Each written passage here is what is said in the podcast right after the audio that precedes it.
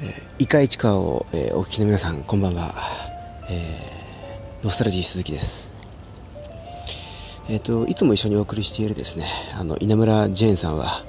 えちょっと今日は都合が悪いということで、え欠席です。えっとですね。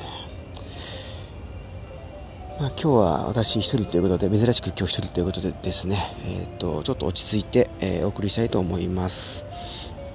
えー、今音楽が聞こえてくるのが分かりますでしょうか？こちらですね。今私屋外にいまして、えー、ベンチに座して、えー、着座しておりましてですね、えー、流れる、えーと、メロディーとそれから、え後ろの方では、えあれですね。秋の虫の調べがこう聞こえてくるという感じで2つの、えーと音楽サウンドがですねミックスされていると自然の音ナチュラルサウンドとですね人工的な音アーティフィシャルサウンドこれがま融合していると。いうそんな状況ですね、はい、10月も、えー、まあ、半ばに差し掛からんとしているところです。今の時刻は22時、えー、間もなく9分ということですね、えー、10月半ばの22時9分ということで、え外気温は今え先ほどちょっと測ってみたところですね、えー、結構涼しいんですね、今日はこの時間帯になると。ちょっとあえて数字は、えー、今日は伏せておきます。いつもこの放送では、えっと、外気温、気温のことをこう必ず言及することにしていますが、ちょっと今日は伏せさせていただきます。それからちょっとまあ、訳あって、私の体温も今日は発表しないでおきたいなと思います。はい。えー、さて、今年に入り市川市でまちづくりを実践するチームフリースタイル市川を決断して活動してきましたが、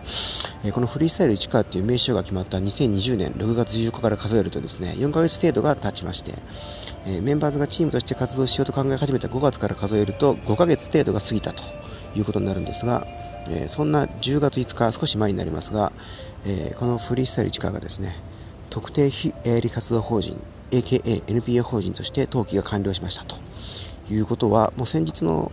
えっと、医会一会でも報告、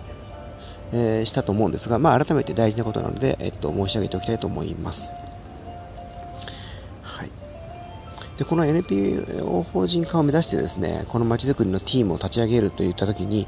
えー、最初にチーム名をこうつけようという話になりましてですね、え、チーム名をつけなつけなければならないと考えた小生含む、えまあ、メンバーズからですね非常に多くの名称の案が提出されたんですね。でいくつその案が寄せられたかと思いますでしょうか？皆さん聞いてる皆さんは。実はですね256案も出されたんですね。えーと、6月の時点で256案出されましてですね、え、まあいろいろとありまして、えー、最終的にこのフリースタイル市川っていうのがこの、えーと、チームの名前になったわけです。そして10月の5日に NPO 法人として、えーと晴れてですねえっとまあ、登記が済んだということで、えー、いうことなんですが256案のうち255案はですね NPO 法人の名称としては使われることがなく、えー、なかった幻の名前とも言えなくもないというわけですね。はい、ただですね、じゃあその幻の名前に終わってしまった、終わったというか、そうなった、この、えーと、と候補として、えー、上がったけれども、最終的な勝者であるフリースタイル市川の前に敗れ去ったですね255個の案は全て無駄になるかと言われるとですねそうとも限らないというのがこの面白いところなんですね。まあ、こちらについて詳しくはですねあのフリースタイル市川のウェブページの方にも、えー、私コラムを書いております。えー、しそれから私ノスタルジー鈴木の個人のブログの方にもですね、えーとこの話を書いているので、詳しくはそちらを読んでいただければと思います。えーと、日本語で書いているのでですね、日本語を読める方であれば、えーと、読みこなせるんじゃないかなと思っております。えー、特に難解な表現とかはこう入れていないので、え、簡単に読んでいただけるかなと思います。はい、では256案もこう出したんですが、えーとはっきり言ってですねこの中にはナンセンスなものもかなり含まれているんですね。でそういったものが含まれていると真剣にこう名称を検討する際にはそのプロセスにおいてはですねいわゆるノイズになったりもします。ただですねそれでもいいっていうのがこのフリースタイル市川、まあ、当時はその名前も決まってなかったのでですね、まあ、強いて言うと、まあ、歌唱としてえっ、と歌唱としてですね、えー、市川生かしたやつらっていうですね仮の名前があったんですが当時はまあそういう名前で呼んでた人はあんまりいませんでしたけど、その名前になる可能性もあったわけですね。256個の中にはこの案も含まれているんですが、まあ、この、そういったまあ歌唱がまあついていたと言えなくもない、このメンバーズの総意としてですね、フリースタイル市川として今活動しているメンバーズの総意として、まあ、ナンセンスなものがあってもいいからとにかくたくさんのアイデアが出てくるってことにとても価値があるとか意味があるというふうに、えー、考えているっていうのが私たちのですね、まあ、総合的な大体の考え方だというふうに思っております。というのも、えっと、悪い悪い案があるとすればその悪い案、まあ、悪いというかその良くない案というか必ずしも良くはない案というのが、まあ、それはあるんですけれどもその数がたくさんあるということが何かのマイナスになることは基本的にはなくてですね最終的にいい案が出てくればそれがそのことがまあいいわけなので、えー、そのためにま言葉遊びであるとかナンセンスなですね連想ゲーム的な発想なんていうのも実はそのえー、と何かのですね思考のその、えーとまあ、真面目に考えるって言った時にこう発生しがちなですね真面目の罠と呼ばれるですねそういう罠枠をですね取り払うという意味でも言葉遊び的にこう考えていくというのは非常にあの有意義なこともあるなというふうに思っております。まあ、確かにノイズまみれっていうふうに思う人もいると思うんですがその中で、えー、まあいろいろと256個も案があればですねメンバーズがそれぞれそのその中からいいよいいなと思うものを5つずつこう上げてもらってですねそれをみんなで持ち寄ってその中からさらに、えっと、5つに候補を絞り込んで最終的に、えっと、議論して検討してフリースタイル1回になったわけなんですね。なのでこんだけ数があればですねいいと思うものも5つぐらいは上げられるだろうということなんです。それが最初から候補が16個ぐらいしかないとですねいいと思うものがまあ1個か2個しかないとか1個もないということもありえなくはないわけなんですね。というわけでたくさん案があるっていうのはまあ悪くないことだったということなんです。はい。でまあ、最終的に6月14日日曜日にですね、えー、最終決戦が行われました。と最終決戦は、えーと、その段階で候補として絞り込まれた5つの案から、えー、まあ、1つに絞られたわけなんですがつまりまあこの6月14日というのが日曜日なのでいわばドリームズカムトゥル的に言えばですね決戦は日曜日というふうになりますね。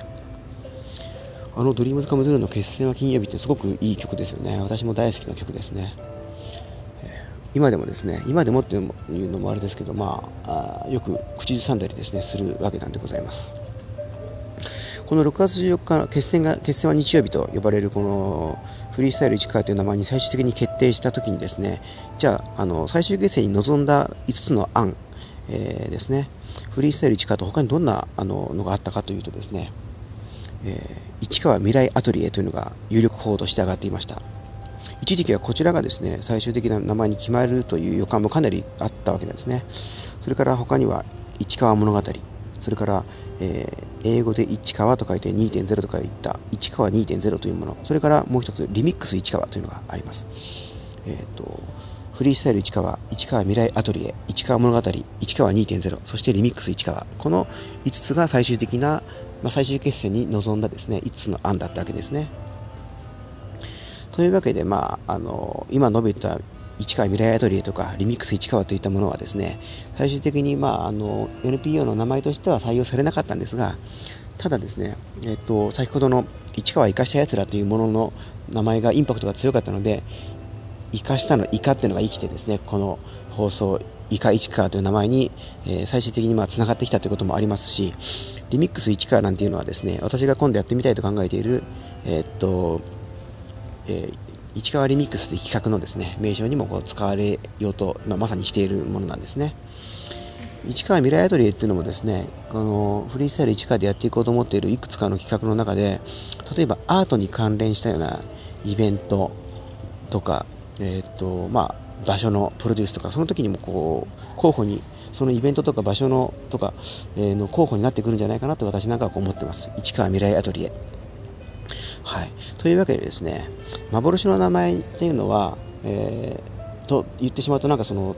えっと、実際に起きなかった、えー、未来とか、えー、実際に起きなかった、えっと、パラレルワールドのお話みたいな感じ切なさもちょっと、えっと、醸し出されるわけなんですね。ちょっとまあ切なさを殺せないっていうふうに吉川浩司さん的に言うとそういうようなところもありますがただしですね、ま、本当に幻に終わっちゃうかというとそんなこともないんですねさっき申し上げたように別のプラン別の企画の中で、えー、と現実のものとなるっていうことはあり得るわけですちなみにですね、え、ビートルズのイエスタデーという曲がこう皆さんご存知かと思うんですが、もともとはですね、スクランブルドエッグスと、まあ、スクランブルエッグっていうふうに呼ばれていたわけですね。最終的にはイエスタデーになってしまいましたけれども、なってしまったというのもなんですが、スクランブルエッグっていうふうに呼ばれていたわけです。あるいはアビーロードっていうアルバムがビートルズでありますが、こちらもですね、えーとまあ、アビーロードという名前になる前、えー、そうしようとなる前は、ほぼですね、えーと、エベレストっていう、えーと名前になる予定だったんですね。エベレストというのはその世界最高峰の山の名前ですけども、まあ、結果的にはビーロードになったというわけでエベレストっていう名前あるいはイエスタデーにならなかったスクランブルでスクランブルエッグっていうのは幻の名前としてこう今では語り継がれているわけですけれども、えー、リミックス市川とか、えー、市川未来アトリエとかですね他にもたくさんいろいろ出てきた案はですね必ずや必ずってこともないですが、えっとまあ、木を見て折に触れてですね、えー、まあ使い捨てられたゴミではないと。そこにまだその何、えーと、NPO のな法人の名前としてはですね、えー、まあ、採用されなかったもののですね、えー、まあ、候補最終候補に上が残ったぐらいなのでなかなかその、えー、まあ、少なくともメンバーズは思い入れがその時はまああった名前でありますしちょっとキラッと光るですね、キラリと光るその何かがあったっていうのは確かだというふうに感じていますので、え、フリースタイル市川での活動とか、あるいはこの異界市川の中でのコーナーとかですね、そんなものの中で何かしら使っていきたいなというふうに思っている次第でございますというわけですね。はい。というわけで、えー、まあ話してきましたが、じゃあ私がこう考えている市川リミックスっていうのはどんな企画なのかっていうことなんですが、実は先日、あの、えっと、ブロンストリートでっていうですね、私が書いているブログの中でもまさに書いたんですが、えっと、そこで紹介している文章をそのまま今ちょっと読んでみたいと思います。じゃあこのえっと、市川リミックス、市川リミックスっていうのは何なのかということなんですが、市川市はですね、意外と広く、大町の有波コースや動植物園、大敬園に行ったことがない行徳に住んでいる人がいたりですね、あるいは中山白行寺には何度も行ったことがあるのに、ママにある愚法寺には行ったことがなく、あるいは大門通りを歩いたことがないというような人がいたりするわけですね。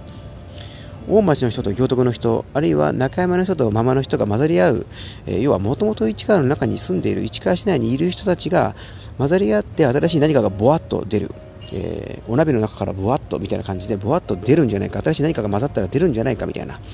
まあ、混ぜるのは危険って言葉もありますけどもむしろ混ぜることで新しい何かがこう起きるんじゃないかと新しい何かが俺の中で生まれるっていう歌がイエローモンキーでありましたけどもまさにそんな感じでですねまあ非常に陳腐な言い方をしてしまうとケミストリー、化学反応が起きるんじゃないかということですね。で、もともと市川の中にある人たちが混ざり合うことなので、市川リミックスっていうふうに言っています。リミックスってま音楽用語でですね、えっと、もともとある素材としてのその音源、音楽を一回こう、ちょっと分解したりして組み立て直すみたいなことをこう、呼びますね。あるいはた、ま、外から持ってきた何かと混ぜ合わせるみたいな意味もありますので、必ずしも市川の中にいる人たちだけが混ざり合うことだけじゃなくて、外から市川にやってくる人たちが混ざるってことももちろん想定はしているわけですが、そんな、えっと、非常にワクワクするようなですね、えー、企画、それが市川リミックスです。ただこれをどうやってやっていくかっていうことについてはまだ実は私、えっとまあ、ノーアイデアとは言いませんが、あまりアイデアを持ち合わせていませんので、えっと、この放送を聞いている市川市川のリスナーの皆さんのですね、アイディアがもしあればぜひ、あの、一緒にこの市川リミックスやっていきたいなと思いますので、えーあなたのアイデアを、えー、ぜひ私に、えーと、届けてほしいなというふうにも思っております。はい。えー、そんなこんなでですね、えー、今日の放送は、えーと、今のところまだですね、放送開始から15分も経っていませんが、そろそろ、えー、終わりにしたいと思います。それでは、えっ、と、私の、